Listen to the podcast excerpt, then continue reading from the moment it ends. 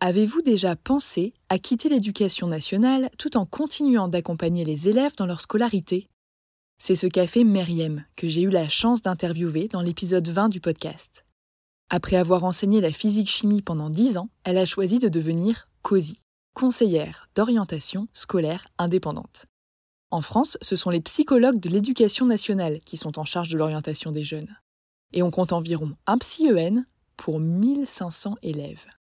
Face à ce constat alarmant et à une demande grandissante, Myriam a créé une formation clé en main pour transmettre ses connaissances et ses outils à celles et ceux qui, comme elle, souhaiteraient devenir COSI. Si je vous en parle aujourd'hui, c'est parce que la huitième session de sa formation débute en septembre prochain. Au programme, sept séances de 4 heures de classe virtuelle, durant lesquelles vous bénéficierez d'un enseignement pratique et concret, d'une communauté en ligne, de supports, de ressources et de méthodologies de conférences mensuelles et d'un suivi post-formation trimestriel. Pour faciliter votre organisation, Myriam a mis en place trois groupes de 12 personnes, deux en semaine, un le week-end.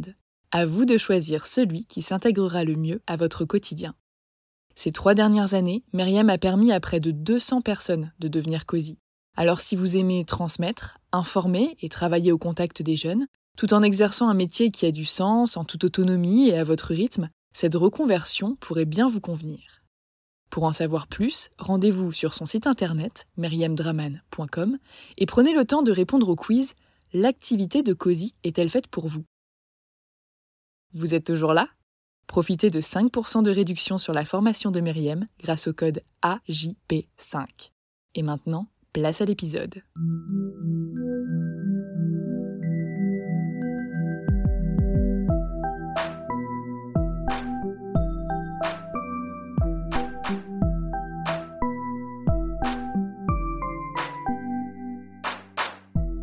Bonjour et bienvenue sur Avant j'étais prof, le podcast des enseignantes et enseignants qui ont osé la reconversion. Je m'appelle Florence, j'ai été professeure des écoles pendant 6 ans et je travaille maintenant à mon compte en tant que rédactrice web SEO. Aujourd'hui, je suis aussi épanouie dans ma vie personnelle que professionnelle. Mais je sais que ce n'est pas le cas de tout le monde et surtout, je suis bien placée pour savoir que le chemin de la reconversion peut être très long. C'est pourquoi j'ai décidé de poursuivre ce projet en enregistrant une troisième saison d'interviews pour partager avec vous les parcours aboutis de professeurs reconvertis. Dans ce 29e épisode, je suis ravie d'accueillir Eva. À 45 ans, elle a exercé de nombreux métiers en France et à l'étranger. Parmi toute cette expérience, elle a notamment enseigné l'histoire durant 7 ans au sein de l'éducation nationale d'abord en tant que contractuelle, puis en tant que titulaire, en France, en Égypte et au Qatar. Aujourd'hui, elle est directrice réseau pour une organisation professionnelle et il est fort probable que sa carrière continue d'évoluer. Dans cet épisode, on parle d'expériences professionnelles et personnelles, d'ouverture d'esprit, de confiance en soi, de polyvalence et de la place que peut prendre le travail dans notre vie. Bonne écoute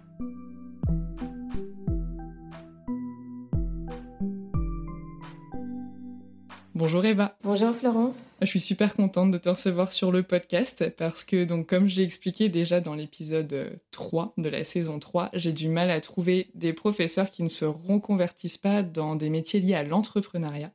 Et donc, euh, bah, toi, tu as l'air d'être partie plutôt vers le salariat. Donc, merci beaucoup d'avoir accepté cette invitation sur le podcast.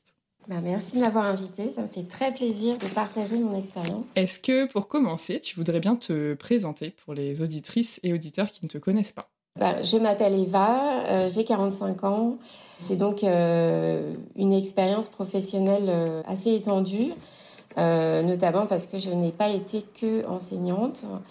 Ça a été un moment dans ma vie qui a été important, qui m'a aussi beaucoup marqué et, et c'est pourquoi j'ai envie de, de partager mon expérience. Bah, en fait, j'ai commencé euh, par faire euh, des études d'histoire géo et c'est ce qui m'a ensuite conduit à être euh, professeur d'histoire, mais c'était pas du tout mon, mon plan initial. J'ai fait des études d'histoire parce que ça m'intéressait.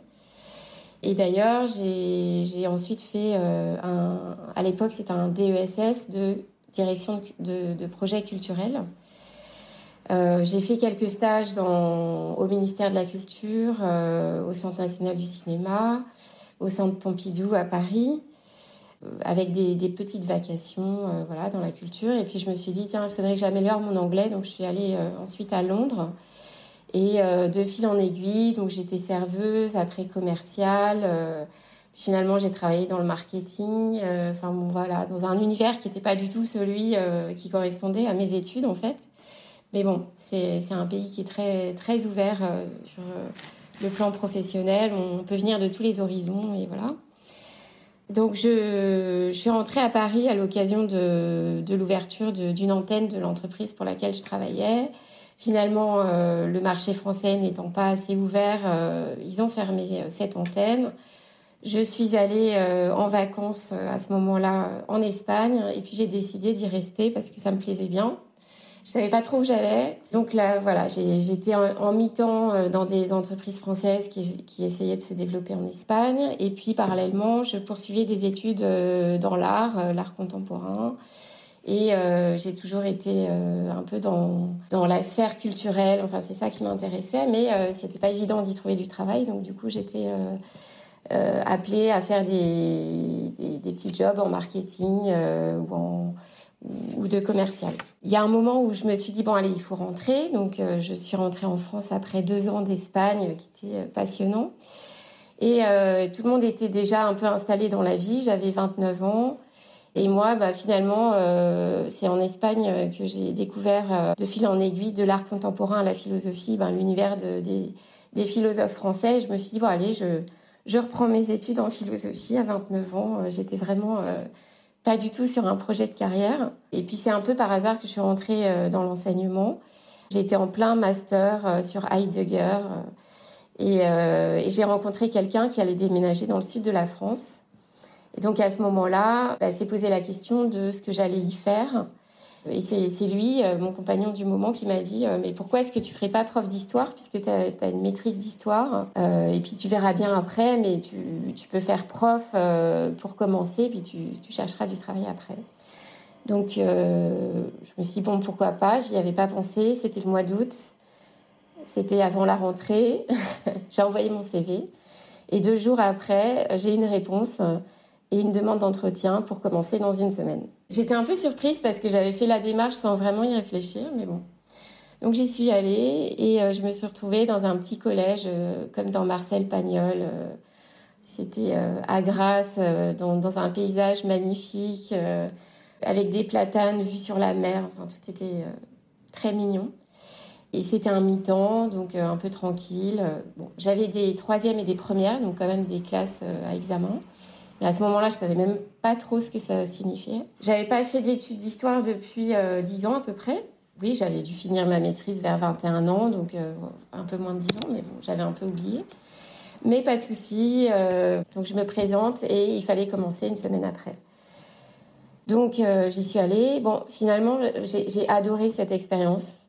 C'était vraiment, les élèves étaient tout mignons. Moi, ça m'a beaucoup intéressé de reprendre travail de recherche, etc.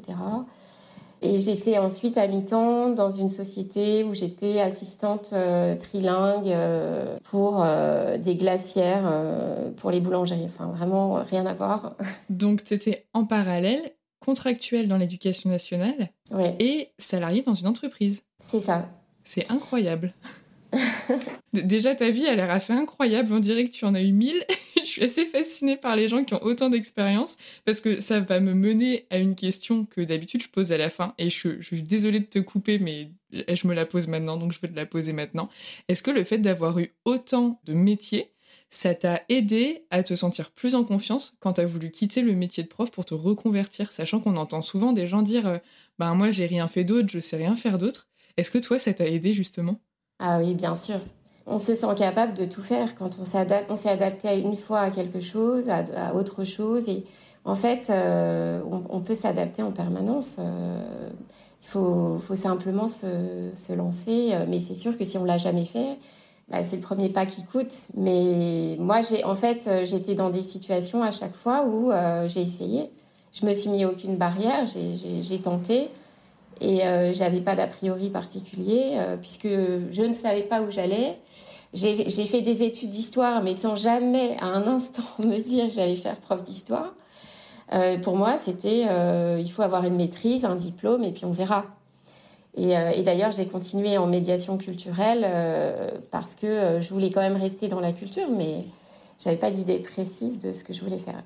En tout cas, l'expérience de prof m'a suffisamment plu pour que je me dise euh, que, j'avais envie de, passer les concours et d'être prof à plein temps. Donc c'est ce que j'ai fait. D'ailleurs, j'ai adoré cette phase de, de préparation de concours. Donc j'ai fait euh, CAPES et puis la, la deuxième année, j'ai tenté l'agrégation, j'étais admissible. Et finalement, je l'ai pas eu. J'ai fait mon stage. Et là, déjà, j'ai un peu déchanté. C'est-à-dire que avant même d'être titulaire, j'étais stagiaire. Donc c'est cette phase de stage. Alors j'étais la génération 2010 euh, Sarkozy, euh, sans formation, 18 euh, heures devant les classes. Alors j'avais un peu d'expérience, mais j'avais une expérience dans un, un lycée privé, catho, avec des petits élèves. Enfin c'était le meilleur de la région PACA, donc enfin tout était parfait. Oui, tu étais un peu protégée de, des vraies affectations, entre guillemets, qu'on a souvent en début de carrière. Quoi. Après, là où j'étais, c'était pas non plus catastrophique, mais euh, j'étais dans un environnement où euh, déjà j'avais une tutrice qui me, qui me harcelait. Euh, il y avait une mauvaise ambiance. Et puis je sortais de deux ans de concours. Donc j'avais la tête remplie d'informations, j'avais envie de transmettre. Je me sentais beaucoup plus sûre de moi que quand, quand j'avais commencé sans préparer les concours. Et je me retrouvais face à des classes. Alors pour le coup, avant, j'avais eu des lycéens. Là, j'avais des cinquièmes. Et le niveau était euh, descendu d'un coup, en fait. Euh, on me disait que mon discours n'était pas adapté aux petits. Euh, il y avait, en fait, il me manquait un peu de, formation pour, pour parler au, au, au petit niveau. Quoi. Ça s'est passé, j'ai été validée et ensuite j'ai été affectée en poste définitif dans un collège difficile en banlieue parisienne. Et là, en fait, euh, là tout de suite, en fait, je, n'y ai pas cru. Je me suis dit, mais je suis dans un film, on va me réveiller, c'est pas possible. J'avais jamais vu cette violence. Euh, enfin, je, je comprenais pas que ça puisse exister. Je connaissais pas du tout cet univers-là. Et euh, donc, j'ai tout de suite dit à tout le monde que, que j'allais pas continuer. Et puis tout le monde m'a dit, mais t'inquiète pas, c'est la première année, tu verras. La deuxième déjà, ça se passe mieux. Bon, j'ai été un peu convaincue de, rester une deuxième année. Puis la deuxième année, euh, j'étais quand même assez sûre de moi pour, euh, pour savoir que ça n'allait pas s'améliorer, donc il fallait que je parte. Donc c'est ce que j'ai voulu faire. Il se trouve que euh, j'ai eu une, euh, directrice d'établissement qui était euh, assez sympa, qui a, qui a repéré chez moi le fait que j'avais un potentiel en dehors de, de l'enseignement euh, suite à un spectacle notamment. J'avais organisé avec une collègue euh, en bio euh, un, un, spectacle de trois heures avec des élèves, euh, un truc vraiment multiculturel avec théâtre, montage ciné, enfin plein de choses. C'était super. Elle m'a dit je vais vous aider à vous sortir de là parce qu'en fait quand on est en poste fixe, on peut pas trop changer par des mutations. Enfin, mes collègues me disaient ils ont attendu dix ans pour pouvoir euh, changer d'établissement. Enfin voilà. Donc, euh, elle, m'a dit, il y a une porte de sortie qui est de, de partir à l'étranger enseigner. Ça, tu connaissais bien, ça Voilà. Donc, c'est là que euh, finalement, j'ai pu échapper à, à, ce collège difficile euh, en partant à l'étranger. Et euh, donc, je, suis allée d'abord en, Égypte. Euh, c'est moi qui ai fait ce choix euh, parce que bah déjà j'avais un peu, en étant en banlieue parisienne, j'ai quand même été sensibilisée à la culture du Maghreb, hein, faut dire les choses, et ça m'a intéressée et j'ai voulu en, en, connaître un petit peu les saveurs et voilà, donc il y avait un poste qui se libérait là-bas. Et je l'ai pris, mais je savais déjà que c'était une étape dans la reconversion. Et donc, euh, en parallèle de prof à l'étranger, j'ai fait un master de, de, relations internationales en me disant que, en étant prof d'histoire géo, c'était un peu trop euh, une matière littéraire euh, classique euh, qui n'avait pas forcément de débouché professionnel. La culture, mon, mon master de, de, direction de projet culturel, c'était le monde de la culture et j'avais bien vu que c'était assez bouché je me suis dit relations internationales, c'est un peu, euh, d'abord ça m'intéressait beaucoup, c'est un peu une, un prolongement de l'histoire. Et peut-être que justement, on peut après travailler en ONG ou dans. Ça ouvre un peu plus de portes, quoi. Voilà, c'était un peu plus ouvert. Donc j'ai eu un rythme assez assez frénétique pendant deux ans. Tu m'étonnes. Voilà. Quand je t'écoute, j'ai l'impression que le rythme était frénétique pendant 20 ans, mais. ouais, ouais, aussi. Mais, euh, mais voilà, euh, en Égypte, en fait, on fait, euh, on fait des cours le matin, très tôt, très tôt. Et à 14h, c'est fini. Donc, ça me permettait de faire le master de 17h à 21h le soir. Donc, j'ai fait ça pendant deux ans. Et puis, donc ensuite, j'étais prête à rentrer en France et profiter de ma nouvelle vie. Jusqu'à ce qu'un collègue me dise tu sais, j'ai une opportunité pour toi, tu devrais quand même la considérer. C'était un collègue euh, d'Égypte, euh, français, mais que, j'avais rencontré dans le lycée en Égypte, qui m'a dit comme ça, écoute, voilà, moi je vais partir au Qatar enseigner, il cherche un prof d'histoire géo. Je lui dis non mais tu sais moi j'arrête, c'est fini. Il me fait oui mais quand même considère le salaire. Je fais bon, écoute, euh, ok, bah envoie-moi la fiche, euh, je, regarderai. Puis quand j'ai vu le salaire, je me suis dit ah oui, je vais peut-être faire un crochet au Qatar d'un an, histoire de. si on calcule à la française, c'est-à-dire parce que là c'était en rial qatari, etc., avec des conditions particulières, mais tout compris, euh, c'était l'équivalent de 100 cas par an. Pour, pour quelqu'un qui travaille en France à la fin de ce qui, ce qui touche à l'année, c'était ça. Donc, ah ouais, c'est 4 ou 5 ans d'enseignement français, quoi. Voilà, donc je me suis dit, là, c'est bon, tu as, passé quelques années à enseigner, c'était difficile, mais bon, après tout, une reconversion, euh, il faut, avoir, faut se donner du temps, etc. Donc j'y vais. J'y vais et euh, j'avais prévu d'y rester un an. Finalement, euh, je sais pas, j'ai tout dépensé. j'ai beaucoup voyagé, euh, je profitais des vacances scolaires pour visiter le monde autour et tout. Bon, je me suis dit, bon, je vais rester une deuxième année pour vraiment capitaliser un petit peu parce que voilà. Puis bon, la, vie était quand même autre chose. C'est-à-dire que, enfin, je le sais, ça, fait un peu euh, intéressé, mais c'était quand même, euh, c'était quand même sympa. Est-ce que tu es beaucoup mieux payé parce que tout coûte beaucoup plus cher ou parce que l'enseignement c'est un statut qui a beaucoup de valeur là-bas? Non, non. C'est... Enfin, le seuil de pauvreté là-bas, c'est 8000 euros par mois. Donc, euh, on, ah. est dans une autre dimension, en fait. Effectivement. Je ne suis jamais allée au Qatar, donc euh, je ne connais pas du tout. Mais euh, oui, vu comme ça. Non, non, c'est... on n'est pas les mieux payés du tout. Mais en fait, bah, déjà, bon, la, vie au Qatar, c'est pas une vie très excitante non plus. Hein. Il n'y a pas 36 choses à faire. On peut voyager justement parce qu'on a des, des vacances. Mais euh, culturellement, c'est quand même euh, moins riche euh, que ce qu'on peut trouver en France. Donc finalement, il y a, peu d'occasions de dépenses. Et puis non, la vie, elle n'est pas plus chère qu'à Paris en tout cas. Enfin, moi, j'ai pas trouvé. Enfin, aujourd'hui, non. Je, dirais c'est à peu près pareil, peut-être un tout petit peu plus cher, mais pas plus. Ouais. Donc il y a vraiment moyen de mettre de côté. c'est ça. Voilà, C'est-à-dire qu'il y avait moyen de ne pas regarder son compte en banque et de voir s'accumuler euh, les revenus euh, sans y réfléchir et de ne plus regarder les prix. Et voilà, c'était assez sympa. Après, il y avait une limite hein, parce que les gens euh, y restent dans ce confort assez longtemps. Et, et moi, j'avais quand même le projet de revenir en France et de, de changer de voie professionnelle parce que c'était quand même mon projet depuis longtemps. Et euh, il se trouve que j'ai eu 40 ans euh, quand, j'étais euh, au moment de cette décision. Donc pour moi, tout s'alignait. 40 ans, je décide de ma vie, j'ai les moyens financiers de voir venir. Et voilà, je rentre. Je ne savais pas du tout ce que j'allais faire et j'étais prête à tout. C'est-à-dire que peu importe, moi je veux juste sortir de cette prison, parce que pour moi c'était une prison. C'est comme si j'avais donné des années de ma vie euh, à une institution, j'en ai pas parlé, hein, mais qui avait des valeurs que, que je portais avec plaisir, etc. Mais, mais euh, j'avais l'impression que finalement, euh, je, ça ne m'apportait plus rien. Enfin, je... ouais. Oui, ça ne t'enrichissait plus comme ça voilà. peut-être au départ. C'est ça. Les, autant la, la, découverte des programmes au début, ça me plaisait.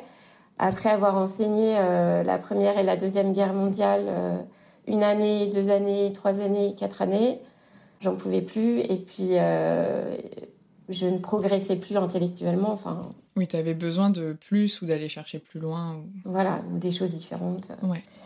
Et puis, et puis surtout que je, je voyais qu'il n'y avait pas d'évolution possible au sein de, de l'institution. Donc voilà. Donc j'arrive à, à, Paris, je rentre, quoi. Je rentre à 40 ans, toute pleine d'espoir, en me disant, bon, j'étais prête à tout, c'est-à-dire même à faire un stage, euh, apprendre quelque chose, euh, gagner de l'expérience dans autre chose, même si j'en avais eu auparavant. La communication qu'on faisait euh, dans les années 2000, 20 bah, ans après, avec les réseaux sociaux, tout ça, c'était différent. Donc, je savais qu'il y avait une phase d'adaptation qui était nécessaire. Comment ça s'est passé? Bah, J'ai postulé à des emplois. Euh, le temps a passé j'ai pas été recrutée. Enfin, j'ai pas été, euh, j'ai pas eu de réponse positive pour des entretiens. Donc, tu postulais pendant que tu étais toujours en poste au sein de l'EN. J'ai renouvelé ma disponibilité. Mon contrat, en fait, euh, au Qatar, c'est terminé. Il, il fallait préciser si on voulait rester l'année d'avant, l'année d'après ou pas. J'ai précisé que non. Puis, j'avais la possibilité de renouveler ma disponibilité de fait, puisque j'étais détachée. Euh, donc j'ai juste précisé que je ne retournais pas dans l'éducation nationale et que je restais en disponibilité. D'accord. Ah, pour moi, c'était deux choses différentes, la dispo et le détachement. Je pensais que l'enseignement à l'étranger, soit tu te mettais en dispo et tu cherchais toi-même dans des écoles privées, soit euh, tu étais détaché et du coup tu rentrais dans un circuit différent avec euh, des écoles déjà présélectionnées. quoi. Alors, en fait, le détachement, c'est un détachement vers le ministère des Affaires étrangères qui devient ton nouveau recruteur quand tu es détaché à l'étranger. Donc ton, ministère de rattachement, c'est le ministère des Affaires étrangères. Donc tu es déjà détaché de l'éducation nationale. Et une fois détaché, c'est beaucoup plus simple pour être en disponibilité. Oui, parce qu'en fait, il ne te compte déjà plus dans le planning en France. Quoi. moi, ça faisait euh, quatre ans que je n'étais déjà plus dans le circuit euh, éducation nationale. Donc euh, c'était très facile pour eux de, me mettre sur les listes de disponibilité. D'ailleurs au départ j'avais pensé revenir dans l'éducation nationale pour une dernière année, histoire d'avoir un, salaire fixe parce que j'avais l'intention d'acheter un appartement et donc il fallait euh, un CDI quoi. Donc ça me gênait un petit peu d'être dans cette, situation, d'avoir euh, un apport financier mais pas le contrat qui va avec. Mais je savais que si je revenais dans l'éducation nationale, je ne pourrais plus en partir facilement. Euh, en disponibilité, c'est pas accordé. C'est ça. Après, il faut que ce soit de droit et c'est plus compliqué, quoi. Voilà. Donc, je me suis dit, bon, je... l'essentiel, c'est quand même de changer de carrière, donc euh, on verra bien. J'ai été très surprise, euh, d'ailleurs, de, de, voir qu'on avait droit à rien du tout. Moi, pour moi, j'avais quand même je sais pas, porter les valeurs de, de notre France, de notre pays, de notre République à l'étranger, notamment dans des pays euh, musulmans. Euh, j'avais porté les valeurs de la laïcité dans des, lycées français, dans des contextes difficiles et puis en pleine période d'attentat. Enfin, j'avais toujours été assez fière de ce système-là, même si il ne me convenait pas au niveau personnel, mais mais là, je me suis rendu compte que euh, finalement, on était, euh, une fois qu'on n'était plus dedans, on n'avait plus droit à rien et on était euh, abandonné, quoi. Ouais, c'est, je pensais que peut-être que d'avoir enseigné à l'étranger sous un autre ministère, peut-être que ça te donnait des droits ou quelque chose de particulier même au niveau de l'aide au retour à l'emploi, etc. Non, non, du tout. en fait, le ministère des Affaires étrangères, c'est c'est un lien qui est théorique, mais on n'a aucun contact avec eux. Pas plus que d'habitude d'ailleurs avec l'éducation nationale. Hein. C'est dans notre euh, notre ministère euh, fondamental, c'est quand même l'éducation nationale. C'est lui, euh, à qui on fait toutes les demandes. J'ai pas trop traîné, c'est-à-dire qu'un mois après avoir postulé à des tas d'endroits, je me suis dit bon, je vais pas perdre de temps parce que parce que voilà, je vais pas attendre. Et c'est là où je me suis dit, je vais me mettre à mon compte, on verra bien. Je l'ai fait sans, sans connaissance de l'entrepreneuriat du tout. Je me suis renseignée. Euh, mais ça m'a permis de pouvoir euh, être euh, indépendante et donc de, pouvoir répondre à des, offres de consultantes et de mettre un pied à, l'étrier. Donc pendant un an à peu près, j'ai travaillé en tant qu'indépendante. Alors dans quoi Mon premier job, bah, c'était moi. Moi, je, je réfléchissais à ce qui me plaît. Je me suis dit, j'aime voyager, j'aime la culture. Je vais pas travailler dans des agences de voyage pour faire des, découvertes d'autres pays, puisque maintenant c'est moi qui rentre en France. Donc, euh, par contre, j'ai envie de faire découvrir la France à des étrangers. Et je pensais aux Égyptiens, aux Qataris, tous ces gens d'un autre univers qui pourraient avoir envie de découvrir la France, par exemple. Et, euh, je voulais y donner une touche historique, euh, enfin voilà, organiser des petits séjours euh, culturels, euh, historiques, visites culturelles de Paris. Des petites choses qui existent un peu. C'est c'est pas une, une ambition folle, mais c'était voilà pour commencer quelque chose qui me plaisait. Donc j'ai appris un peu sur le tas comme comment faire une facture, faire des partenariats, éditer, enfin tout ça. Toute la logistique, l'administratif, une joie. Après, bon, je passe parce que, bon, tu as déjà euh, fait plein d'entretiens dans ce sens-là. Ça m'a permis de me positionner autrement. Enfin, je pense que on a une culture euh, de prof, il y a une culture des salariés, puis il y a une culture de l'entrepreneur. Exactement. Euh, et, voilà, ça prend un peu de temps à se mettre en place, mais je trouve que ça, ça aide aussi à comprendre comment le, le monde fonctionne. Euh. Moi, je trouve que ça ouvre énormément et que ça permet de gagner beaucoup de confiance. Parce que comme c'est toi qui t'occupes d'énormément de tâches, tu as l'impression que finalement tu sais faire plein de choses. Enfin, c'est pas qu'une impression d'ailleurs, mais tu t'en rends beaucoup mieux compte que quand c'est pas le cas. Euh, moi, j'ai apprécié cette expérience-là. Et puis, bon, on sait tous que les débuts sont difficiles. Donc. Donc euh, j'ai multiplié un peu euh, les expériences. J'ai travaillé ensuite euh, pour un lieu événementiel que je commercialisais de manière indépendante. Donc je rapportais des clients, j'étais payée en commission. Donc au départ c'était un lieu culturel et puis finalement c'était un lieu événementiel. Et voilà. Et puis ensuite il se trouve que j'ai eu l'opportunité de travailler pour une une agence de communication qui faisait la promotion du Qatar. Donc ça tombait bien. J'avais une connaissance un petit peu du pays et, euh, c'était passionnant d'ailleurs. J'ai fait ces, ces expériences-là pendant un an à peu près. Et ensuite, j'avais toujours cet objectif euh, d'avoir un CDI pour, euh, pour pouvoir justement construire des projets solides. Et c'est arrivé et c'est mon poste actuel où donc je suis rentrée dans une organisation professionnelle dans la presse et, je suis aujourd'hui euh, donc responsable d'une région et, je m'occupe de, de l'animation de cette région et de la coordination des actions des, des élus locaux euh, dans ce secteur.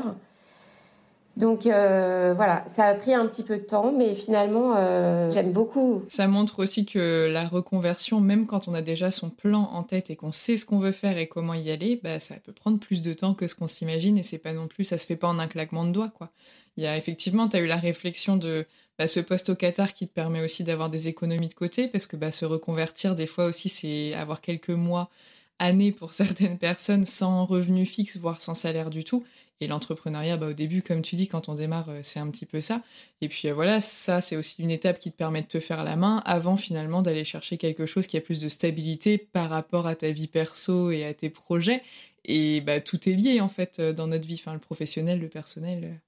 Et du coup, au quotidien, que fais-tu? Parce que donc, quand on a échangé pour la première fois et que tu m'as donné ton intitulé de poste, je me suis dit ah bah ça c'est génial, c'est le genre d'intitulé où j'ai vraiment aucune idée de ce qu'elle peut faire dans ses journées. ah oui, alors au quotidien, bah, c'est un quotidien qui change tous les jours, donc c'est pas évident de le définir, mais euh, bon, là disons que par exemple, dans, une semaine, j'ai deux événements à organiser, un à Brest euh, et un à Lorient. Là, on est dans la partie événementielle, donc euh, c'est une conférence avec un cocktail pour euh, des professionnels d'un même secteur, donc là en l'occurrence la presse. Donc euh, il y a tout le travail d'organisation, des discours, euh, de l'ordre des interventions. on va dire il y a 50 personnes qui viennent, mais il y a une quinzaine d'interventions. et il faut que je coordonne tout ça. Ça, c'est un aspect de mon travail, d'organiser un peu partout en région des réunions, des conférences pour informer les professionnels du secteur sur sur la filière, sur les nouveautés euh, de la filière, euh, sur euh, l'avenir de la profession. Après, je coordonne une équipe régionale, donc ça veut dire que je les accompagne dans leur mission. Parfois, il y a, un peu de relation presse à faire. J'appelle donc la presse locale pour, pour certains sujets, pour qu'on parle d'eux. Je, les aide à organiser des rencontres locales je, fais le lien entre les partenaires locaux. Et puis il y a toute la question de la, distribution de la presse et des problèmes techniques. Donc il y a énormément de, questions techniques que je dois résoudre. Et souvent, bah, c'est simplement identifier les problèmes, les transmettre aux bonnes personnes et faire en sorte que toutes les demandes soient, soient bien respectées, enfin bien comprises et transmises. Mais euh, je dirais que c'est vraiment un travail relationnel et, c'est un, environnement politique aussi, puisqu'on est une organisation professionnelle, on a un, discours euh, sur nos actions, nos activités vis-à-vis de, des adhérents. Et donc, euh, il faut faire passer les messages, donc prendre les informations de terrain, les faire remonter au national et vice-versa faire descendre les communications. Donc il y a toute une partie communication aussi, newsletter, enfin bon, il y a, un peu de tout. C'est super varié en fait. C'est très varié, oui. Est-ce qu'il y a des choses que tu préfères dans ton job actuel et des choses que au contraire euh, t'aimes un peu moins? En fait, moi j'ai envie de dire j'aime énormément ce que je fais. Justement parce qu'il y a la diversité dans ces activités, je, je trouve que c'est très équilibré. Il y a une partie où je dois rédiger des discours et donc euh, il y a tout le côté littéraire euh, qui est sollicité. Euh, il faut, faut être un peu créatif aussi pour proposer des, des, nouveaux sujets. Des... Il y a tout l'aspect communication que j'aime beaucoup, relationnel, et puis, et puis le côté stratégie aussi, j'aime bien. Enfin, il y a du recrutement aussi, je dois faire du recrutement local, donc c'est très humain. Et, euh, et, comme je m'occupe d'une délégation qui a à peu près 25 personnes euh, qui sont souvent des bénévoles et qui, qui sont actifs pour l'organisation, bah, finalement, euh, c'est comme une classe. J'ai mes élèves, quoi, mais ce sont des adultes et je les ai pas au quotidien. Euh, on a des interactions, on va dire, mensuelles. ça dépend un peu des, des périodes. Hein. Si, je, si je fais une réunion à Lorient, ben, la personne qui est près de Lorient, je vais lui parler euh, tous les jours euh, pendant les, trois semaines avant cette réunion. Mais euh, voilà, il y a, ce côté humain qui me plaît énormément, que j'avais dans l'éducation nationale en étant prof. Mais en fait, moi, ce qui me gênait dans l'enseignement avec les élèves, c'est que ce n'était que des enfants. Et au bout d'un moment, j'avais besoin de communiquer avec des adultes. Les enfants, en fait, ça apporte énormément de choses et je trouve surtout d'un point de vue émotionnel et parfois de la remise en question et du fait qu'ils soient pas euh, ils aient pas la même construction que nous donc des fois ça nous permet aussi de penser et de voir un peu les choses différemment mais effectivement c'est assez rare d'apprendre des choses euh, sur le, plan intellectuel on va dire et ça je comprends que ça puisse manquer parce que moi je sais que par exemple j'ai fait une année en maternelle et je, ce que je veux dire, ça va choquer les gens qui adorent la maternelle parce que eux, forcément, s'ils aiment ça, c'est qu'ils trouvent ça super enrichissant. Puis il y a tout ce côté où tu vois grandir l'enfant, etc. Moi, j'ai eu l'impression de régresser psychologiquement, quoi. Enfin, même intellectuellement, de. Enfin, je sais pas, il y a un jour, j'ai dû faire un chèque pour aller chercher des pizzas et j'ai écrit mon chèque en lettres capitales.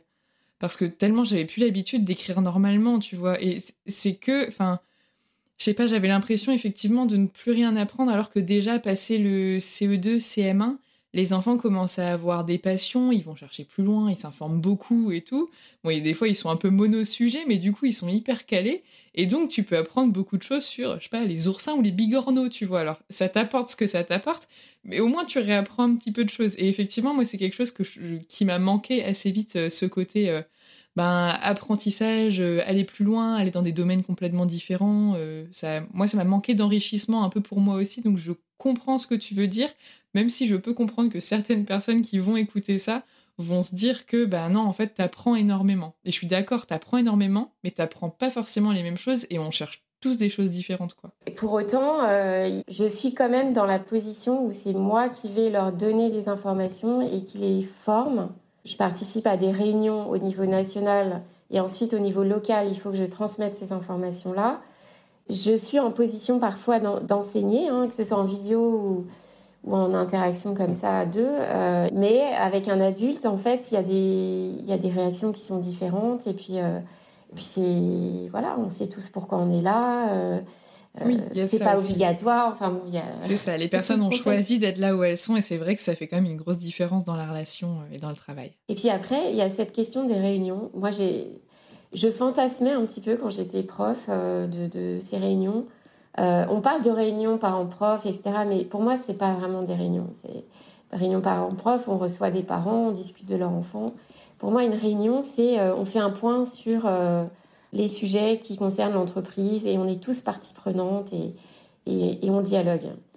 Et les réunions que, auxquelles on assistait quand on était prof, j'avais l'impression que c'était très descendant, qu'on était un peu euh, comme des justement comme des élèves un peu passifs à recevoir de l'information. Enfin, j'avais ce fantasme de la réunion d'entreprise, quoi, où on va euh, parler ensemble de sujets. Et, est-ce que c'est vraiment ça? Alors, il y a, un peu de descendant hein, quand même. Euh, on est là aussi pour écouter des discours, mais, euh, euh, on, sent qu'on est tous voilà, embarqués dans un bateau où on va tous construire les choses ensemble et il y a une communauté qui est forte et que je ne retrouvais pas. Enfin, quand j'étais prof, on était déjà dans des matières différentes, donc on n'était pas vraiment en collaboration les uns avec les autres. Parfois, dans la même matière, il y avait des dissensions parce qu'on était mis en concurrence pour des classes ou, ou des niveaux. Enfin, il n'y avait pas cet esprit d'équipe que je retrouve euh, aujourd'hui et qui me plaît beaucoup en fait. Et par rapport à toutes les tâches que tu accomplis au quotidien, est-ce que tu as eu une formation spécifique ou est-ce que tu as été formée une fois que tu as pris ton poste un peu sur le tas entre guillemets? Alors, j'ai pas été formée particulièrement, j'ai appris sur le tas. D'ailleurs, euh, j'avais aussi euh, cette idée que quand on arrivait dans une entreprise, euh, on est, on est pris à un poste parce qu'on a les compétences pour accomplir les missions et après, c'est à nous de nous débrouiller. Alors, il faut une phase d'adaptation. Il ne faut pas croire que ça va être facile. Il faut travailler, quoi. Et travailler, c'est s'inspirer de ce que font les autres au début. Moi, franchement, s'il y a un, un, conseil à donner euh, c'est regarder, s'inspirer, euh, imiter. Euh. c'est comme ça qu'on comprend les mécanismes. et puis c'est dans les interactions. Plus on a d'interactions avec les autres et, plus on apprend. Et c'est aussi pour ça que je trouvais que je stagnais en tant que prof, c'est que les, interactions étaient limitées. Elles étaient là avec les élèves, mais pas forcément avec les collègues sur une même discipline, et encore moins avec l'extérieur du monde de l'école. Et pourtant, c'est dans l'interaction avec euh, les autres que on apprend et que on est à la page de ce qui se pratique euh, de voilà ne serait-ce que les emails moi je suis désolée mais quand j'étais proche j'avais très peu d'occasions d'envoyer des emails professionnels alors aujourd'hui c'est faux ouais c'est un reçoit beaucoup, mais on, en non, mais alors peut-être qu'avec euh, le, le Covid, il y a eu des, des pratiques. voilà, les emails se sont répandus. Je sais qu'aujourd'hui, les parents communiquent euh, plus, plus facilement avec les profs. Plus, ouais. Ce qui n'est pas forcément d'ailleurs euh, souhaité. Euh. Ça, ouais, ça dépend. En fait, il y a ce côté pratique où bah, tu n'as pas besoin de les attendre au portail ou de caler un rendez-vous après 19h, le temps qu'ils rentrent du travail et de les attendre sagement. mais il y a le pendant inverse aussi qui peut poser problème parfois, c'est que ils ont ton adresse mail ou l'adresse de l'école si tu crées une adresse pour ta classe et que bah, jour et nuit, ils peuvent t'envoyer des messages. Donc tu peux recevoir à 23h un dimanche, euh, au fait, euh, c'était quoi la feuille qu'il fallait coller dans le cahier du jour, ou c'était quoi la poésie? Et du coup, il y a ce côté où bah, si tu réponds pas, euh, des fois ils sont pas contents, et d'un autre côté, ben c'est pas tes heures de travail, mais en fait, de toute façon, tu travailles déjà sur des heures qui ne sont pas tes heures de travail, donc c'est hyper difficile de mettre un peu bah, de la distance avec ça, mais voilà, ça dépend vraiment de comment chacun voit son enseignement. Mais comme tu dis, ça s'est un petit peu démocratisé, je trouve, euh, notamment depuis euh, le Covid.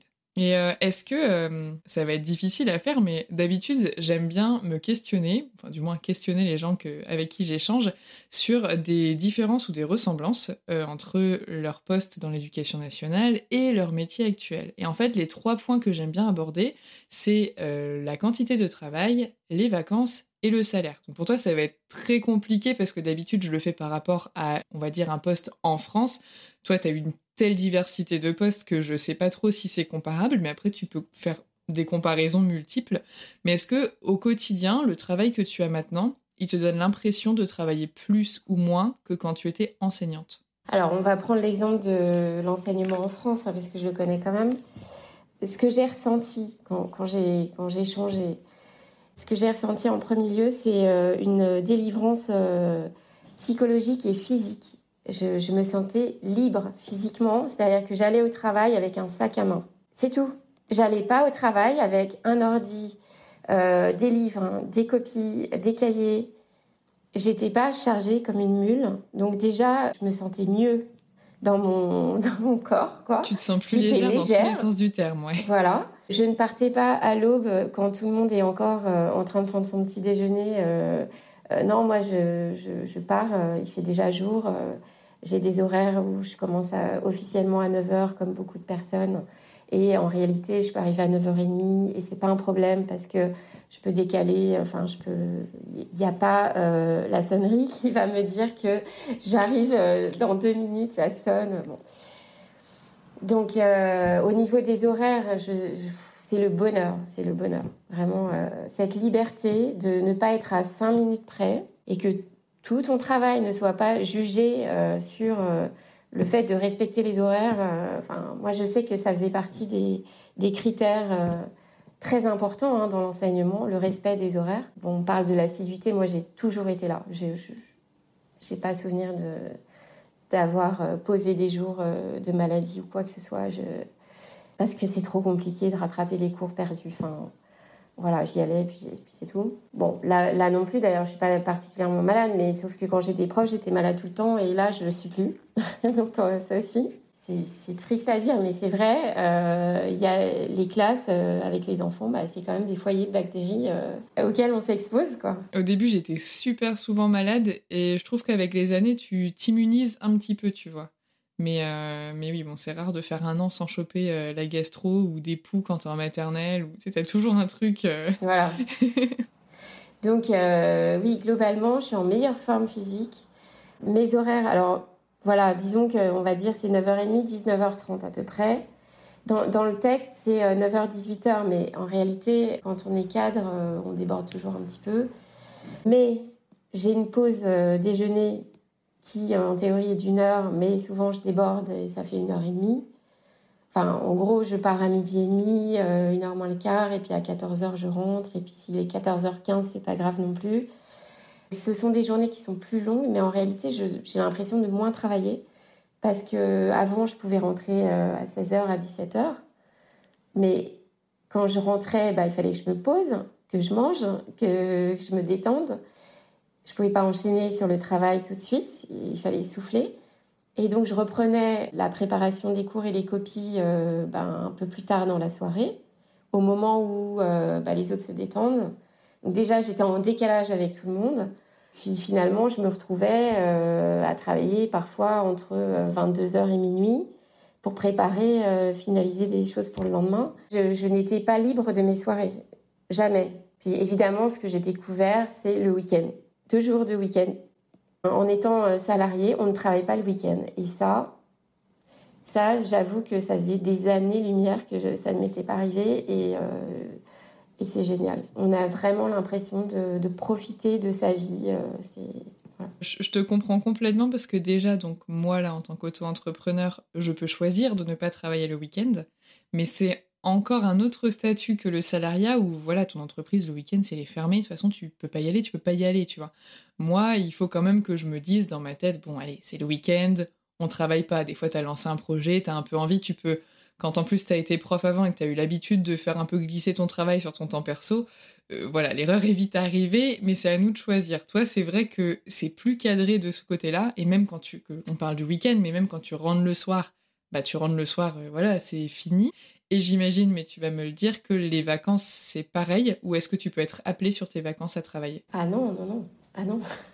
quand on est en vacances, ah oui, oui, totalement.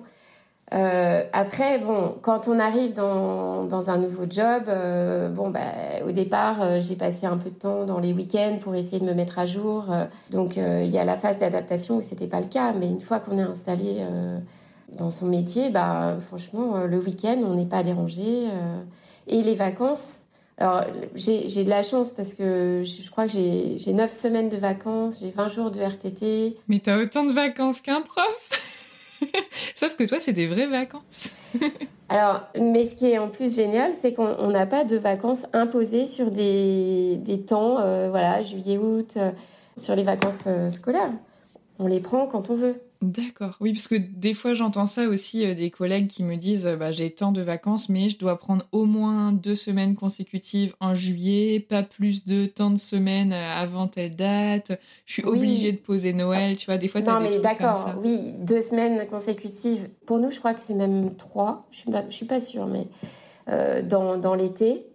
Pour moi, c'est pas un problème hein, de prendre 15 jours pendant l'été ou trois semaines Oui. pendant l'été. euh, Oui, bah surtout quand on a 8 ou 9. Voilà, oui. Mais euh, non, c'est vrai que là, on est, on est assez bien lotis, mais euh, le bonheur de pouvoir prendre un, un lundi et un vendredi, de se faire un week-end de quatre jours, ça coupe. Et ce sont des vacances. Et même si ça paraît rien, parce que finalement, c'est deux jours plus un week-end, euh, en temps de vacances, c'est- pas énorme, mais ça fait toute la différence.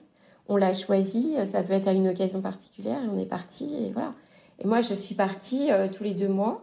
Bon, euh, après, il y a eu le Covid, on a arrêté, mais, mais euh, on, partait, euh, on se faisait une capitale d'Europe tous les deux mois maximum. On partait quelques jours et c'était génial. Ouais, t'as une liberté. C'est vrai que t'as pas. C'est vrai qu'en étant enseignant, je prends surtout d'un point de vue extérieur, les gens qui n'imaginent pas le travail que c'est en dehors de la classe, mais c'est quasiment du 50-50. T'as beaucoup de jours de vacances sur le papier, mais c'est vrai que tu ne les décides pas. Et moi, je sais que ça m'énervait de devoir me mettre en vacances au mois de février, quand t'es dans la période, tu sais, la première période qui a tes vacances et que tu viens de bosser même pas cinq semaines au retour des vacances de Noël tes élèves, ils viennent tout juste de se remettre dans le bain. euh, toi, t'es pareil, tu commences à être bien rodé et paf, on t'oblige à prendre des vacances. Et derrière, on te colle une période de euh, 12 semaines, donc quasiment 3 mois consécutifs euh, sans pause au m- fin d'année où les élèves sont épuisés. Enfin, c'est productif pour personne en fait. Donc, euh, enfin, ni pour les enfants, ni pour les adultes, ni j'imagine pour leurs parents, parce que les enfants, ils devaient être à bout à la maison aussi en fin d'année, et ni pour euh, bah, l'éducation nationale qui est censée euh, chapeauter un peu tout ça, quoi. Donc c'est vrai qu'il y a quand même un confort de vie pour tout le monde à pouvoir choisir ces dates-là, quoi. Oui, moi, il y a plein de fois où je me disais, mais qu'est-ce que je vais faire de ces vacances? J'ai pas, j'ai pas spécialement d'endroit où aller ou de, ou de personnes avec qui partir. euh, voilà. Après, ça apprend aussi des fois à faire euh, rien. J'ai découvert un peu ça cette année, où des fois, juste, je m'assois, je me dis, bon, allez, on est vendredi soir, c'est parti pour euh, deux jours, voire un peu plus de week-end, et c'est vrai que quand t'as pas l'habitude, c'est presque perturbant. Et des fois, pareil, tu vois, j'ai des gens autour de moi qui, je sais pas, ont pas envie de bouger, sont fatigués ou quoi, et je me dis, bon, ben, je vais m'asseoir dans mon canapé, et je vais faire un mot croisé, tu vois, parce que t'as... Bah, des fois, ça fait du bien, en fait, de faire euh, bah, pas grand-chose, quoi. Ça vide aussi la tête, euh, ça repose. euh. Mais c'est dur de pas remplir son temps quand t'as l'habitude d'avoir un temps qui a toujours été plein. Ouais, non, ça a été la grosse découverte, le, temps libre. voilà. Alors après, quand j'étais prof, l'été, je pouvais voyager dans des pays, rester deux mois. bon, c'était l'aventure, hein, mais, mais je l'ai fait. Et euh, finalement, bah, je trouve que c'était une très bonne période. euh, Enfin, je ne remets pas tout en cause. hein, euh, mais par contre, pour moi, ça ne peut pas durer éternellement. Et je pense que je suis restée un peu trop longtemps. Je pense que j'aurais dû changer un peu, un, peu plus tôt. Ça, ça, aurait, ça aurait été... Bah, 7 ans, on a largement fait le tour. En fait, dans une entreprise, en général, les gens restent 4-5 ans au même poste. Donc 7 ans, euh, bah, il faut changer, quoi. Moi, j'ai jamais eu l'intention d'y rester euh, dans l'éducation nationale. Pour moi, ça a été toujours euh, une expérience. Enfin, je me dis que tout le monde devrait essayer d'être prof pour l'expérience parce que Ah je bah, ça je suis bien d'accord. Ah, ça change Non, mais- bien des points de vue. Non, mais je trouve ça passionnant en soi. Le, le fait de se mettre en, en difficulté, de, de devoir transmettre un savoir qui a été acquis, maîtrisé, digéré, ça développe énormément de capacités. Et d'ailleurs, euh, ça m'a toujours euh, choqué euh, la mauvaise image qu'ont les profs euh, pour, pour les autres. je trouve ça scandaleux, en fait. Je, je, je ne suis plus prof aujourd'hui, mais je reste très concernée par leur situation et je, n'accepte pas les, discours négatifs tout le temps sur eux. si ça me révolte, quoi. Parce que non, mais vraiment. Je pense que on est extraordinaire quand on enseigne. On développe des capacités que plein d'autres n'ont pas à rester assis sur leur chaise, à gratter. euh, enfin, ils grattent pas maintenant, ils sont sur l'ordi, mais je veux dire, euh, c'est humainement, c'est très riche. Et, euh, d'ailleurs, on, peut réutiliser toutes ces, toutes ces qualités, ces, ces compétences dans le, monde du privé. Alors certes, moi, j'avais déjà une expérience auparavant. C'est peut-être ce qui m'a permis de, faire le pas plus facilement. Mais au fond, juste avec l'expérience de prof, moi je dirais s'il y a un frein, c'est euh, un frein euh, presque idéologique ou un, frein psychologique, intellectuel, idéologique. Moi j'ai envie de dire idéologique parce qu'il y, a une manière de penser qui, qui, qui, est bloquante. Oui, bah beaucoup se disent, comme on en parlait tout à l'heure, qui pensent qu'ils sont nuls, qu'ils savent rien faire d'autre, qu'ils vont pas y arriver, qu'ils sont pas capables, que, etc. Alors pas seulement ça. Moi, quand je dis idéologique, c'est de se dire euh, oui, mais là, euh, quand je quand je fais un métier passion, quand j'aide les enfants, quand je transmets du savoir, quand euh, j'aide les autres à grandir, quand je donne de moi, il y, a cette idéologie de d'aider les autres et d'avoir du sens, etc., qui fait qu'on oublie finalement qu'on est aussi là pour s'enrichir soi, se développer soi et que euh, et apprendre soi. Enfin. Oui, c'est même un des principaux problèmes, je pense, dans ce métier-là, c'est que les gens s'oublient en fait. Mais même au-delà de continuer de s'enrichir, juste des fois les gens se mettent eux de côté, mais même en tant que personne en fait, au-delà de la, de la sphère professionnelle quand tu commences à aller mal et que tu te dis, eh ben, comme tu l'as dit tout à l'heure, hein, on peut pas se mettre en arrêt parce que c'est trop dur à rattraper. Et tu te retrouves à tirer, tirer, tirer sur la corde. Et effectivement, à un moment, tu arrives à un point de non-retour. C'est vraiment tous les métiers qui sont liés à de l'humain. Il y a quand même souvent ce côté où les personnalités qui vont vers ces métiers-là sont des personnalités plutôt altruistes, empathiques, etc. Et souvent, tu as tellement envie de bien faire pour les autres que tu en arrives à t'oublier toi. Sauf que si tu t'oublies trop longtemps, ben, t'es plus forcément la bonne personne pour pouvoir aider les autres à aller de l'avant. quoi. Et, en fait, l'humain, ben, moi, je l'ai retrouvé dans mon métier actuel, alors que de l'extérieur, ben, on ne peut pas le deviner. Mais euh, justement, il faut s'ouvrir un peu. Enfin, c'est comme euh, quand, j'ai dit que j'allais travailler au Qatar. Bon, euh, ça passe pas forcément. Hein. Ah bon, tu vas travailler pour les, ces gens riches là? Bah oui, mais il y a un moment aussi où il faut penser à soi et, euh, et, il faut pas se laisser complètement euh, euh, prendre par les discours ambiants. Quoi. Et puis il y a une vision de l'argent et de la richesse en France qui est assez particulière aussi. C'est presque mal vu des fois d'être riche, il y a beaucoup de jalousie. Oui, alors qu'en fait, c'est, voilà, il y a un moment, c'est comme une énergie. Quoi. moi, j'avais besoin d'énergie pour pouvoir redémarrer. Euh, quand on part euh, avec aucune énergie dans le moteur, euh, c'est pas possible. donc j'ai fait cette étape au Qatar pour justement me remettre à flot et, et repartir. Il faut juste savoir pourquoi on fait les choses. Et justement, puisqu'on parle de, Qatar et donc indirectement d'argent, est-ce que aujourd'hui tu gagnes aussi bien ta vie que lorsque tu étais prof? Et sachant que tu peux chiffrer si tu le souhaites ou pas Ça c'est à l'appréciation de chacun. bon, évidemment, je gagne mieux ma vie que quand j'étais prof en France. Bon, quand on vit à Paris, euh, on n'est jamais assez bien payé parce que tout est cher. Mais bon, non, non, mais, euh, mais ça va. Enfin, je suis à, plus de, de 50K. Euh, voilà, on peut mieux faire. Mais j'estime que là, je suis encore, entre guillemets, en début de carrière dans le privé. Il a fallu que je fasse mes preuves et tout ne vient pas comme ça du jour au lendemain. Euh, mais j'ai quand même l'objectif de, bah, de progresser aussi euh, au niveau de mon salaire. Donc, euh, chaque année, bah, je, je, négocie un petit peu. Ouais. Oui, il y a cet avantage-là de pouvoir négocier son salaire. Tu as sûrement des entretiens annuels ou des choses qui permettent d'objectiver par rapport au travail que tu as, que as fourni. Est-ce que voilà, tu peux avoir. Euh, parce que pour les non-initiés, parce que moi, euh, j'ai été cette personne qui ne comprenait pas ce que ça voulait dire 50K, 40K, 30K. En fait, tu m'arrêtes si je me trompe, mais donc c'est 50 000 euros à l'année, c'est ça? Oui. Voilà. Et du coup, j'ai pas mal d'amis qui bossent dans le privé et donc qui me parlent comme ça, en cas. Et pendant longtemps, je comprenais pas parce que nous, notre salaire en tant que prof, on, l'a par mois. Et donc moi, quand on me donnait euh, un quelque chose avec un cas à la fin sur une année, j'étais complètement perdue. Ça m'aidait pas du tout à savoir combien gagne une personne. Maintenant, je sais que c'est sur l'année. Après, voilà, chacun fait son petit calcul, mais euh, mais voilà, c'est à savoir. Sinon, c'est difficile à comprendre. Mais ouais, c'est encore une culture différente, quoi. Oui, oui, c'est vrai. Et euh, en plus, euh, il y, a des avantages. Enfin, il y, a, plein de choses. Euh, mais, mais c'est un salaire qui, de toute façon, est plus confortable et qu'on peut négocier et on peut progresser. On propose des responsabilités différentes à chaque fois. Enfin, c'est ça fait plaisir et ça donne envie, quoi. Ça donne envie d'avancer, de, de, travailler plus. Euh, et est-ce que tu as des regrets euh, d'avoir quitté l'éducation nationale et ou euh, de ton choix de reconversion? Alors, de l'avoir quitté, non. Mon regret, c'est de ne pas l'avoir fait plus tôt. Puis, éventuellement, enfin, j'aimais bien enseigner. Hein. C'est ça le problème. C'est que, éventuellement, ça, ça, me plairait de tout d'un coup faire un cours sur un sujet.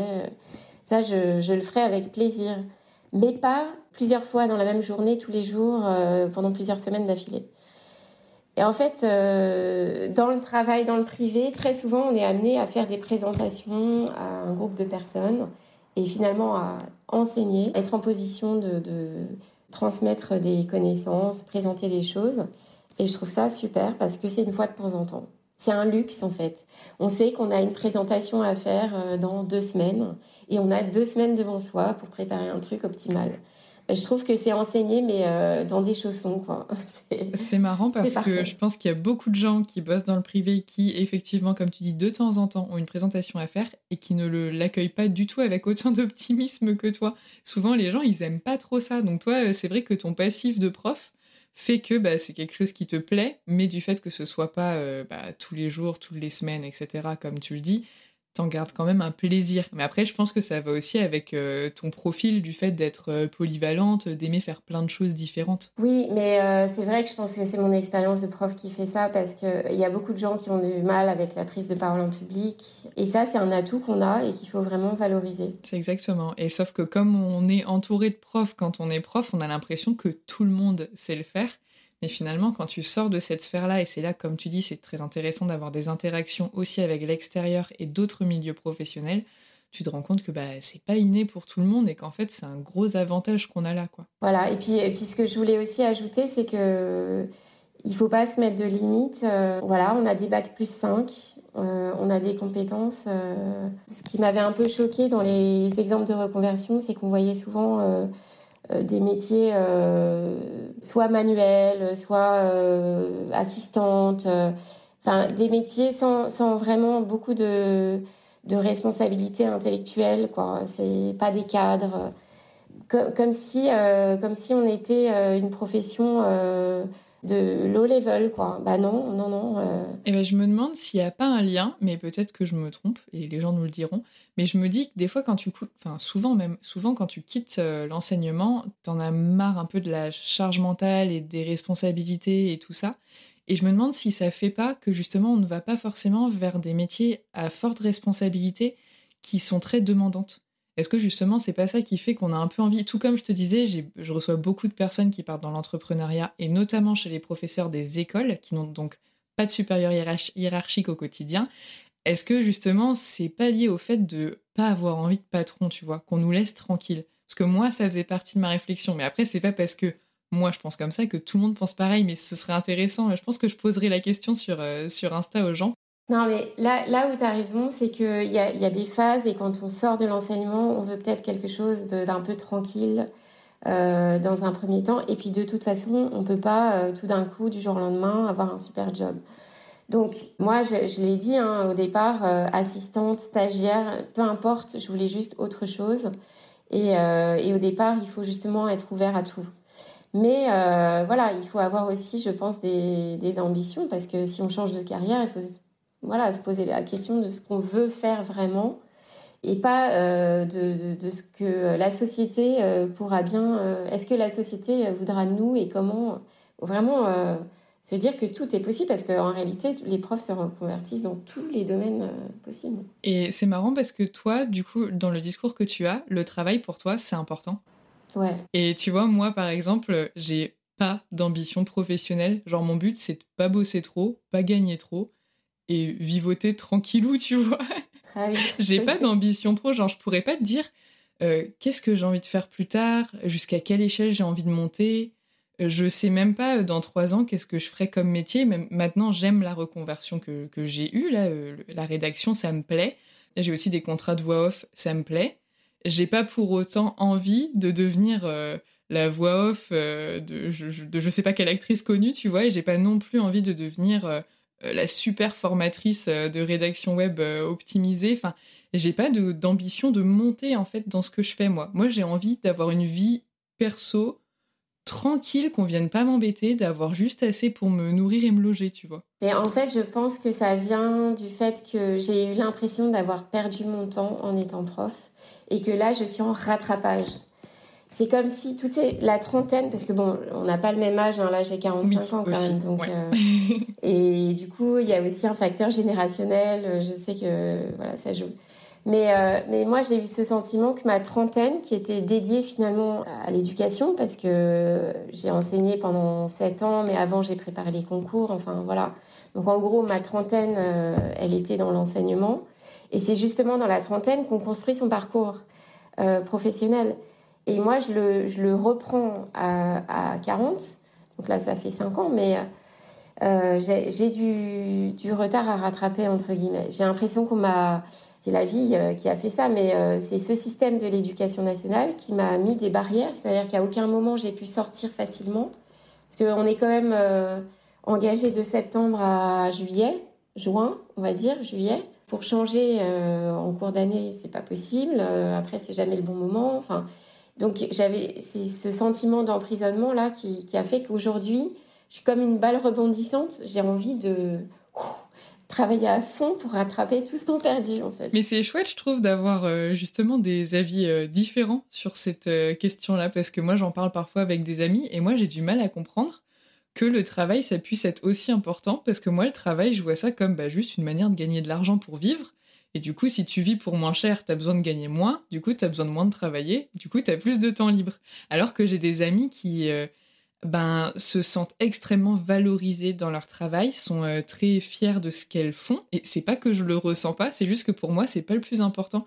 Et je pense que c'est sur une échelle de bah, des valeurs des personnes et des choses qui sont plus ou moins importantes dans la vie. Et du coup, c'est rare que j'ai l'occasion de parler avec des gens qui ne pensent pas comme moi, parce que malgré soi, on s'entoure un petit peu de gens comme nous. Et tu vois, bah là, je repars en voyage euh, au long cours et tu croises quand même pas mal de gens qui ont juste un sac à dos, euh, qui mangent à l'arrière des boutiques ce qui n'a pas été vendu, qui dorment dans leur tente et qui se disent oui, bon, le but c'est de travailler genre un an et puis après tu voyages un an et voilà. Mais du coup, t'as pas du tout. Euh, bah voilà, moi j'ai pas un plan de carrière, euh, je sais que j'aurai sûrement pas de retraite parce que je vais pas bosser assez, partie comme je suis. Enfin, il y a plein de questions du coup que je me pose pas, notamment, ben, je sais pas, genre je saurais pas te dire où je me vois professionnellement dans 5 ans, je saurais pas te dire de quoi j'ai envie. Et tu, tu as quel âge là J'ai eu 30 ans là cet été. Ah ben voilà, ben c'est tout. C'est à moi à 30 ans, j'étais pareil. à 30 ans, euh, je vivais, euh, je revenais de Barcelone. Euh, oui, c'est vrai. Non, non, vraiment, on, évolue avec le temps et c'est comme ça. Hein, et c'est génial, ça veut dire que peut-être dans 15 ans, je vais avoir grave des ambitions professionnelles et tout, des projets. Ce serait cool en vrai parce que ça m'aurait permis d'avoir plein de vies différentes. Bah comme euh, toi finalement. Bah comme moi. En fait, euh, avec 15 ans de plus, euh, tu, tu, vas voir que... Oui, en fait, maintenant que tu le dis, 15 ans c'est déjà la moitié de ma vie. Donc en fait, ouais, il peut se passer énormément de choses. En... C'est juste que moi, j'étais à la caméra, tu fais pas du tout ton âge. Mais c'est peut-être aussi parce que j'ai gardé euh, cette, cette énergie de, de tout. J'ai quand même beaucoup changé de pays. Hein. J'ai vécu en tout presque dix ans à l'étranger et euh, je suis tout le temps en train de me projeter dans des nouveaux projets. Je me suis jamais, euh, j'ai pas stagné. Je me suis jamais dit euh, voilà, ma situation elle est comme ça. J'ai déménagé, je sais pas, je dirais 25 fois. Il y a, il y a, alors ça aussi, il n'y a pas d'âge. C'est-à-dire que 40 ans, moi quand euh, j'ai décidé de tout arrêter à 40 ans de, depuis être prof, il y a plein de gens qui m'ont dit mais euh, qu'est-ce que tu 40 ans euh, enfin voilà quoi. Non mais on m'a dit que je serais en concurrence avec des jeunes loups de 25 30 ans qui sont formés à des tas de logiciels. oui, oui, oui, c'est vrai. Mais t'apportes pas les mêmes choses. Voilà, c'est deux profils, ça se compare presque pas, je pense en fait, au sein d'une entreprise. Enfin, entre une personne qui sort de formation et qui certes est peut-être au taquet sur les dernières technologies et quelqu'un qui ne l'est pas mais qui a beaucoup plus d'expérience humaine et peut-être de qualité euh, transversale, je pense que c'est deux profils assez différents pour des recruteurs. Donc en fait, on va peut-être pas te prendre pour les mêmes choses et dans les mêmes objectifs quoi. Et est-ce que tu saurais compléter la phrase Avant j'étais prof, aujourd'hui je suis heureuse. je dois pas être la première à dire ça, mais. Euh, non, oh, mais tu dois être que la deuxième ou troisième. Souvent, c'est épanoui qui revient le plus souvent, mais on s'y retrouve à peu près. Euh. Ouais, c'est ça. Mais bah, c'est une réponse qui fait plaisir à entendre en tout cas. Et euh, bah écoute, je te remercie énormément pour euh, bah, le temps que tu as pris parce que bah, on était un petit peu dans le rush pour me permettre d'enregistrer avant mon départ. Donc merci euh, d'avoir accepté ce, créneau rapide. Et puis bah merci d'avoir répondu à toutes ces questions. Et puis bah, je te souhaite le meilleur pour la suite avec peut-être encore quatre ou cinq reconversions professionnelles avant la fin de ta carrière. Certainement. Merci à toi. À bientôt.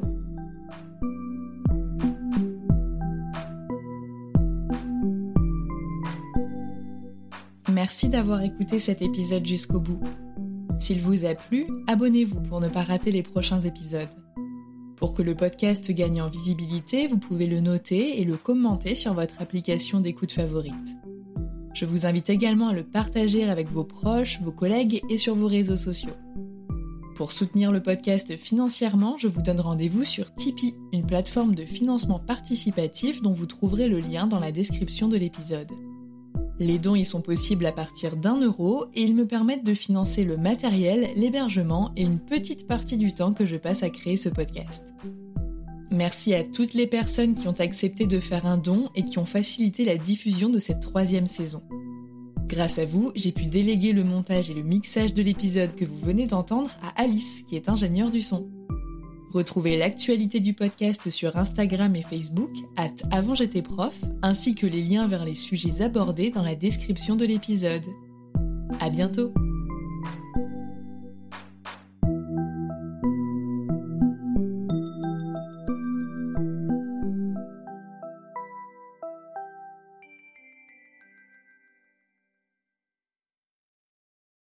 Tu veux créer un podcast mais tu ne sais pas par où commencer Je pense qu'on a ce qu'il te faut. Notre programme 30 jours pour créer ton podcast répond à toutes tes problématiques. La conception de ton projet, le format de ton podcast, les visuels, le titre, l'enregistrement, le matériel, l'hébergeur, le montage, la communication, tout est réuni en un seul endroit pour faciliter le lancement de ton podcast.